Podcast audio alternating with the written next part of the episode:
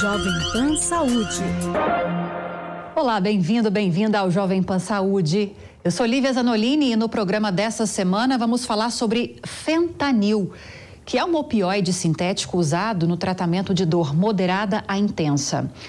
A substância é da mesma família da morfina e, de acordo com especialistas, é 50 vezes mais forte que a heroína, causando overdose mais fácil que a cocaína. A droga é um depressor do sistema nervoso e, por causa disso, causa sensação de bem-estar. Por outro lado, leva à diminuição da atenção e da frequência respiratória. É um medicamento prescrito mas que infelizmente está sendo feito e usado ilegalmente. Para a gente falar um pouquinho mais sobre isso, eu recebo aqui no estúdio o Dr. Álvaro Pultinelli, toxicologista do Fleury Medicina e Saúde. Doutor Álvaro, bem-vindo, obrigada pela presença. Obrigado pelo convite. Olá a todos. Recebemos também o Dr. Sérgio Rototian, psiquiatra do Hospital Sírio-Libanês. Doutor Sérgio, muito bom ter a companhia do senhor também. Bem-vindo. Muito obrigado.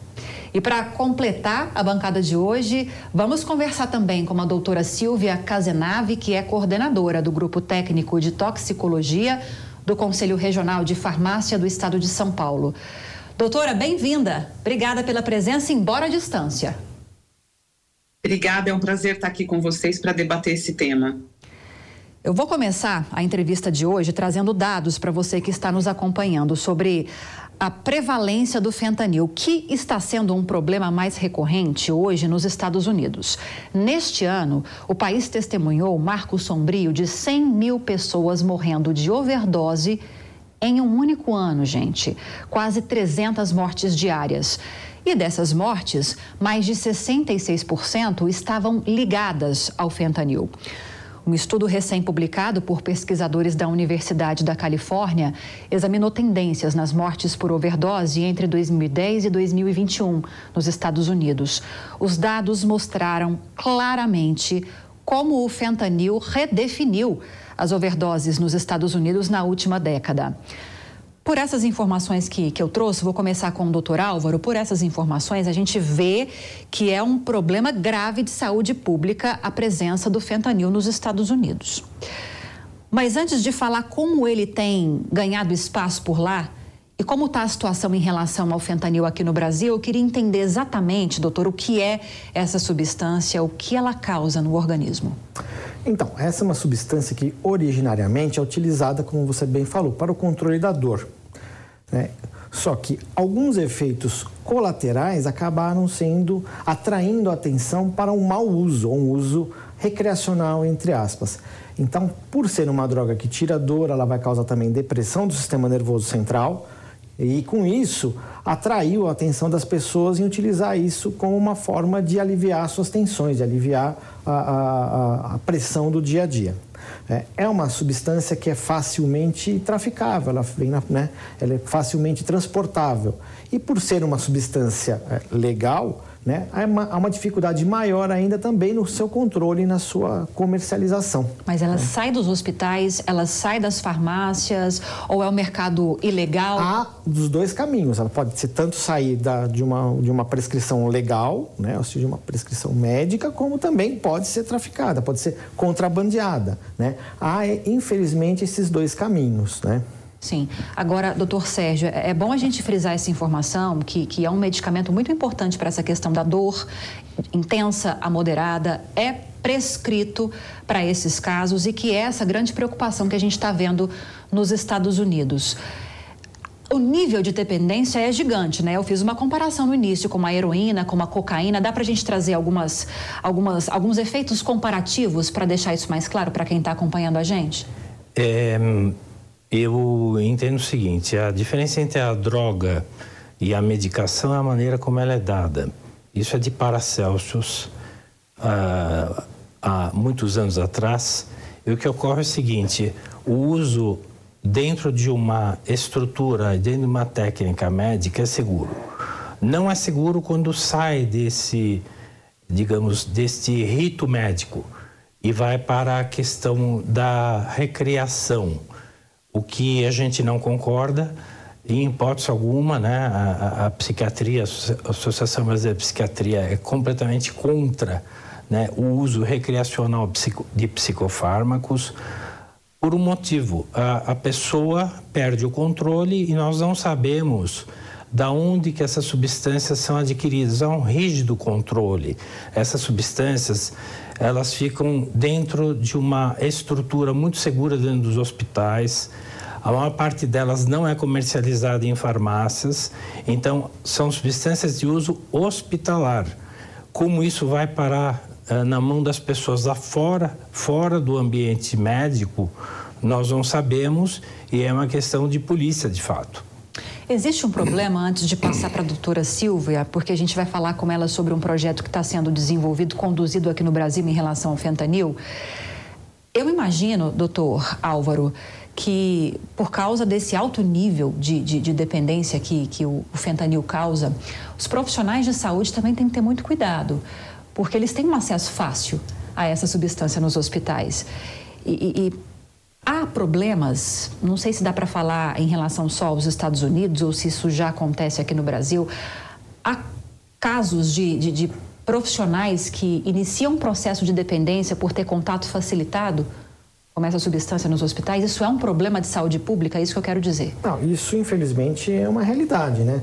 Alguns profissionais, profissionais de saúde, que vivem também sob intensa pressão e têm uma proximidade física, podem, né? Isso não, é, isso não é uma exclusividade do Brasil, isso é um problema no mundo inteiro. Mas um ponto que é interessante, como você falou, comparar os Estados Unidos com, a, com o Brasil, é que a prescrição dos opioides nos Estados Unidos é mais disseminada aqui no Brasil. A cultura de prescrição dessas substâncias é muito mais comum lá do que aqui. Aqui a classe médica, como o doutor Sérgio Mel apontou, tem uma, uma, uma responsabilidade, né? uma, uma atenção muito grande quando usa esse tipo de substância. Lá nem tanto, né?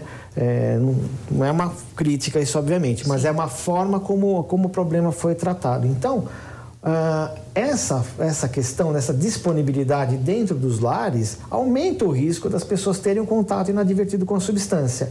Então, passam a ser, passa a ser fator de risco nos Estados Unidos para exposição a um opioide, se alguém da família toma um medicamento, se alguém, se a própria pessoa já usou anteriormente por um quadro de dor, né? Se essa, se essa se a pessoa tem um quadro crônico que acaba tendo acesso contínuo a essa substância, então há alguns fatores que facilitaram essa ocorrência lá. Né?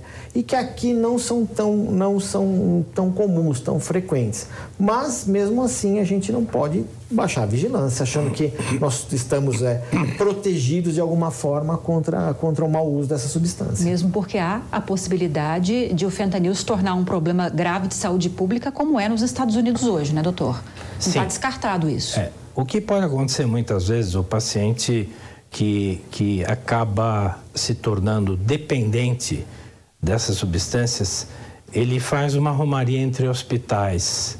Então, nos pronto-socorros uh, de vários hospitais de São Paulo, a gente vem, vem, vem observando isso.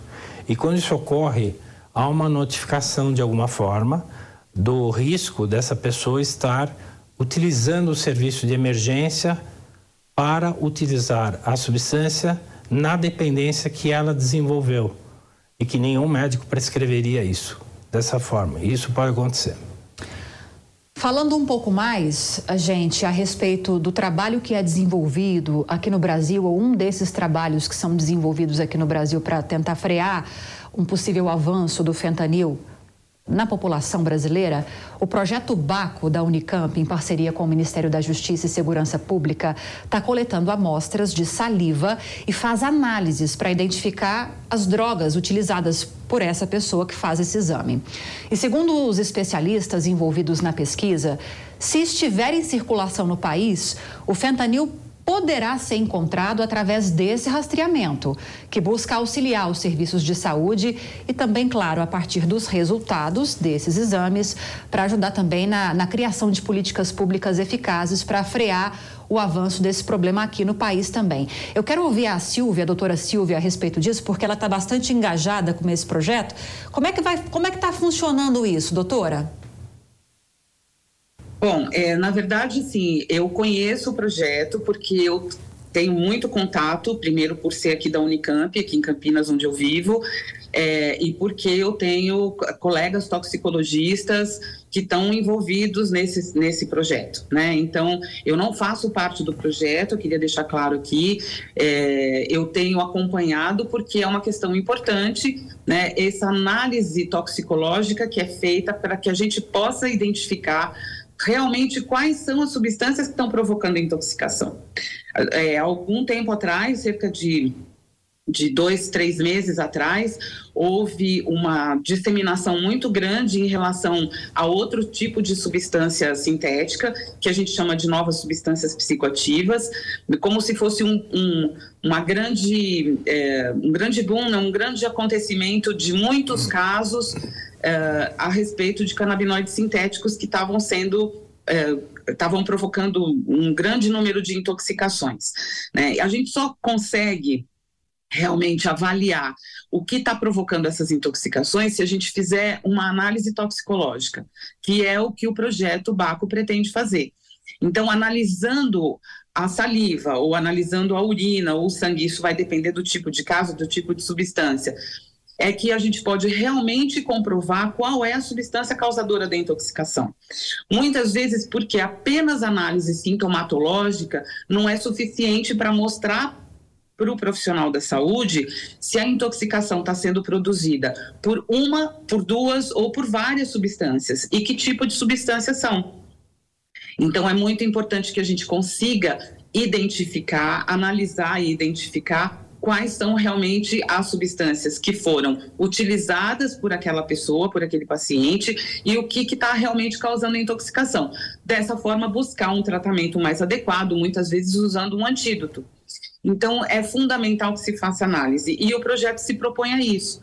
A, além de buscar um tratamento mais adequado, de conhecer qual é o real perfil de consumo de substâncias no país. Né? Então, nós temos alguns laboratórios que conseguem fazer essas análises e que têm um espectro muito amplo de substâncias. Então, elas podem, várias substâncias podem ser identificadas dentro desse grupo de substâncias psicoativas que são consideradas novas e elas são consideradas novas não porque elas foram sintetizadas recentemente, algumas são muito antigas, são da década de 70, de 80, de 90, enfim, tem substâncias antigas aqui, mas o tipo de uso é que tem um novo contexto, que é o uso social, o uso adulto, que é o que a gente chamava antigamente de uso recreativo.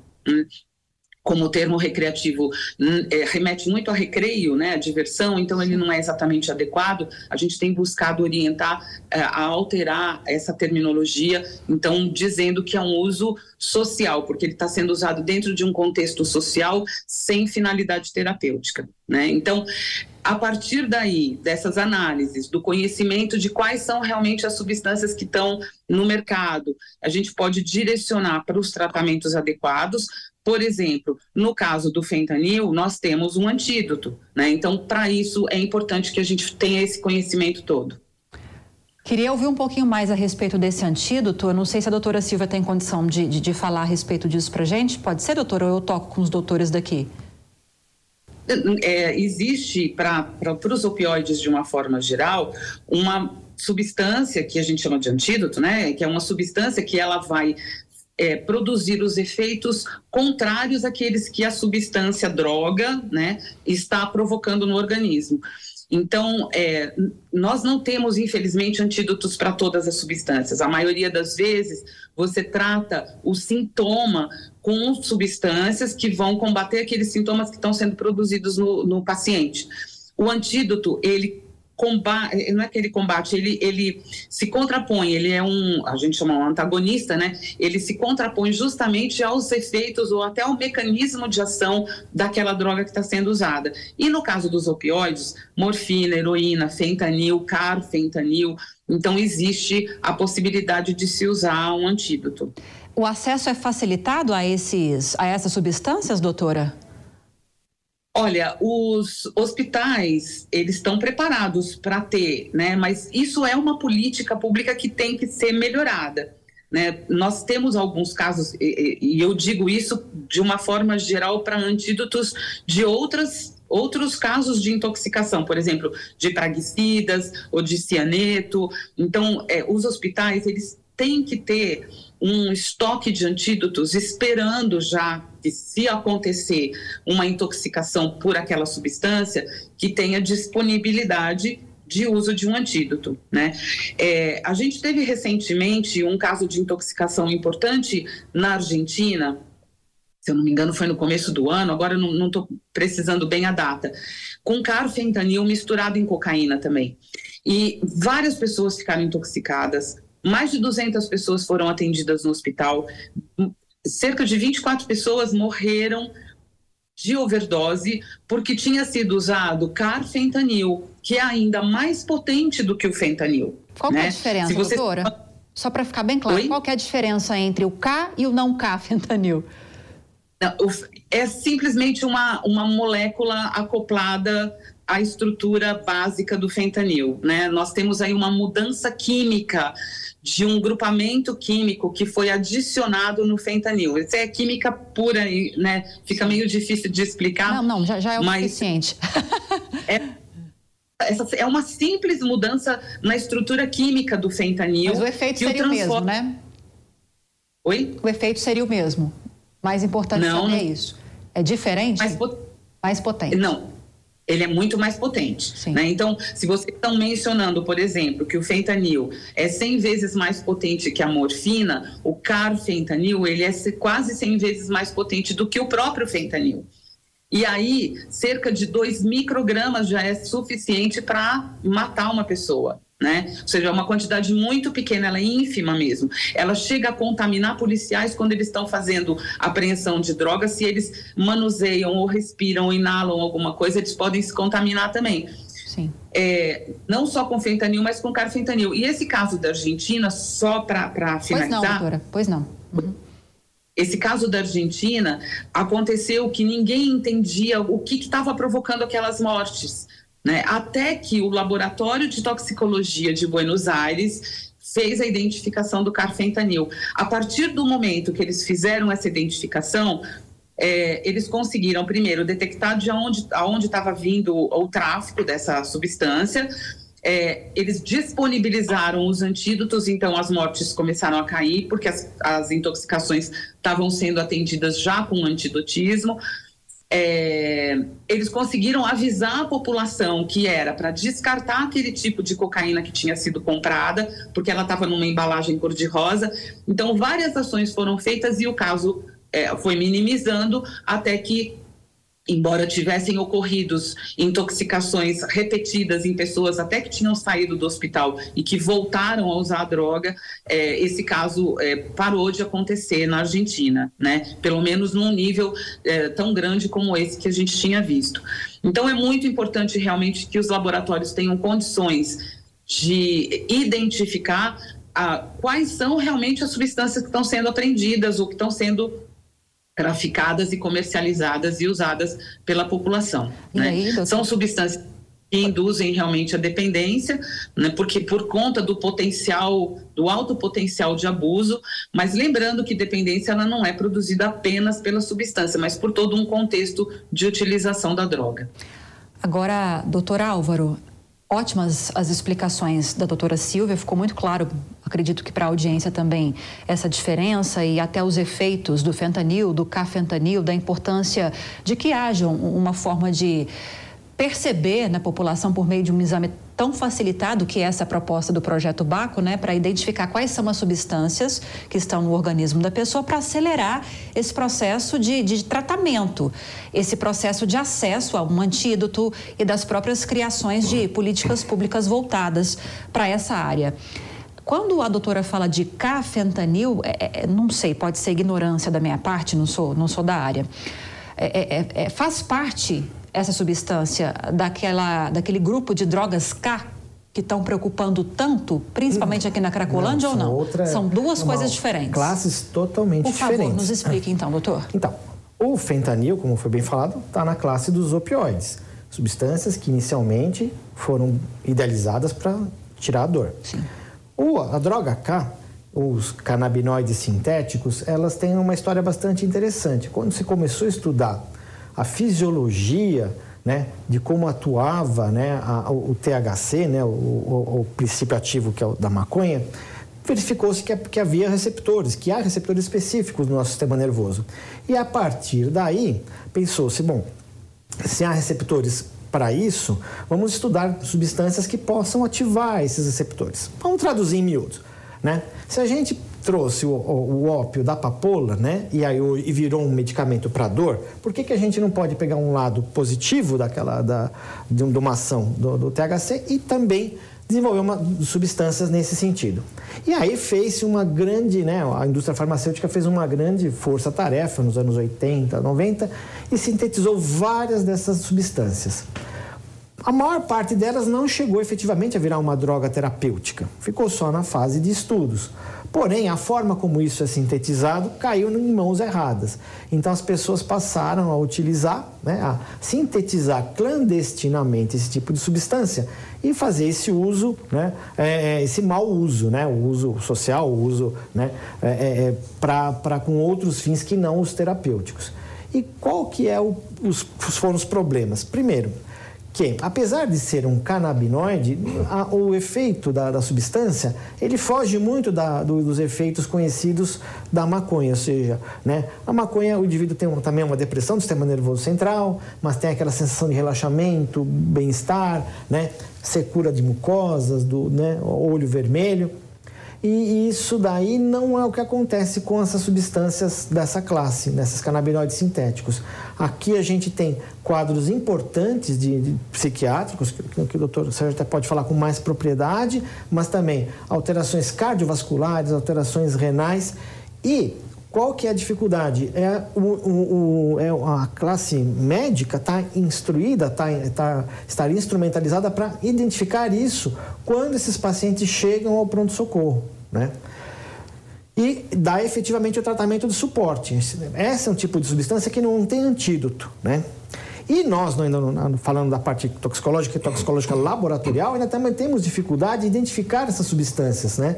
Por quê? Não, não, estão, não são totalmente conhecidas a, a, a, grande, a grande variedade dessas substâncias. Então, o laboratório às vezes pode ter dificuldade. E aí o médico tem que tratar, dar o tratamento de suporte o mais rápido possível para para esse tipo de exposição. Já teve, infelizmente, casos fatais aqui no Brasil também por exposição a essa substância. Doutor Sérgio, ouvindo todos vocês, é, fica muito claro para a gente que a oferta dessas substâncias que trazem tantos malefícios para o organismo é gigantesca.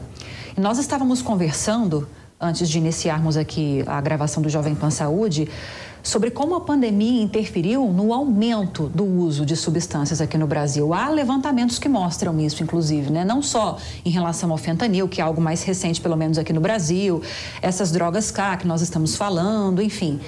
De uma forma geral, como a pandemia interferiu nesse aumento do consumo de drogas aqui no Brasil? A pandemia interferiu em função do aumento da ansiedade e angústia da população e o aumento da necessidade é, que essas pessoas tinham de, de diminuir essa angústia. Uh, ocorre que na pandemia houve um fenômeno muito estranho e curioso. No começo as pessoas cantavam né, nos balcões, nos apartamentos, nos prédios, enquanto muitas pessoas estavam morrendo, que a gente chama de é, é, hipomania ou um, um, estado de, um estado de euforia em função de uma catástrofe. E o álcool teve um efeito muito importante nesse fenômeno estranho que ocorreu. No começo, as pessoas ficavam em casa e havia uma falsa ideia de que o álcool contribuía para combater o Covid. Isso entrou também na questão da, da, da falsa ideia e o que ocorreu é que a angústia associada à facilidade do consumo de álcool aumentou o risco de dependência química de álcool e outras drogas. Um exemplo clássico disso é remédio para dormir, medicação para dormir. Há também um, um, um, uma epidemia de medicação para dormir, né, que é obtida, não sei como, de que maneira, é, sem receita médica e pessoas que ficam dependentes de medicações que uh, uh, alegadamente, falsamente alegado pelo fato de ser receita branca e não azul, que essas medicações são menos perigosas que os medicamentos de tarja preta. Então, medicamentos para dormir uh, acabam tendo efeitos é, devastadores sobre o sono, causando parassonias, né, sonambulismo, queda e uma amnésia. A pessoa toma o remédio, mesmo que não seja tarja preta, é, ele entra num estado de amnésia, ele não lembra do que aconteceu e se machuca, se, se é, cai, faz coisas que não, não lembra e o que nós chamamos de sonambulismo ou parassonia. Isso é comum nessas substâncias. Então, é preciso que as autoridades, é, principalmente a Anvisa, é, modifiquem, por exemplo, o status dessas medicações. Porque não pode uma, uma, uma medicação que é vista pelo paciente como uma medicação inocente, receita branca, causa um, uma tolerância gigantesca na maior parte dos pacientes. Eles tomam três, quatro vezes mais essas medicações, mesmo tendo uma intolerância do ponto de vista genético. Sim. Aí, ouvindo tudo isso, a gente já chegou, infelizmente, ao final do programa. Eu até falei substâncias que fazem mal à saúde, né? Mas, na verdade, não é nem a substância em si pelo que eu ouvi de todos vocês aqui, é a forma como essas substâncias vão ser utilizadas. 30 segundos, doutor Álvaro, para a gente fechar. Qual que é o recado principal que a gente tem que trazer aqui para quem está nos assistindo em relação ao fentanil? A gente falou de tantas substâncias, mas que é o foco do, do, programa de hoje? Qual é a principal orientação, a principal, digamos assim, um alerta principal em relação a uma substância? Acho que o alerta principal, já até foi introduzido pelo Dr. Sérgio, é que os medicamentos não são isentos de, de riscos ou de efeitos colaterais. Todo medicamento tem seu risco e deve ser utilizado sob prescrição médica e sob orientação. Né? Não há, né? mesmo medicamento de venda livre, né? ele não é isento de riscos. Né? E uma outra questão, a gente sempre deixa aqui até um gancho para uma outra conversa, é pensar que, como tem um sintoma importante que o Dr. Sérgio comentou, que é essa amnésia lacunar, ou seja, a pessoa não sabe o que está fazendo, nos remete, infelizmente, a uma realidade que tem crescido muito, que são os, os golpes tipo Boa Noite Cinderela, onde esse tipo de substância e outras correlatas podem estar envolvidos e que, infelizmente, tem aumentado a sua incidência no nosso meio. Então, muito cuidado, né? As pessoas vão estar num momento de descontração, de balada, de diversão, mas tem que estar atento com o que está fazendo e onde está andando. Pois é, a Lívia, que é a produtora desse programa, já anota aí, com certeza, é. essa sugestão para a gente falar sobre isso em outro programa, porque infelizmente o nosso tempo acabou. Tinha muito mais assunto, eu sei, mas eu vou ter que parar por aqui. Eu queria agradecer a presença do Dr. Álvaro Pultinelli, toxicologista do Fleury Medicina e Saúde. Seja sempre muito bem-vindo, doutor. Obrigada pela entrevista. Muito obrigado pelo convite.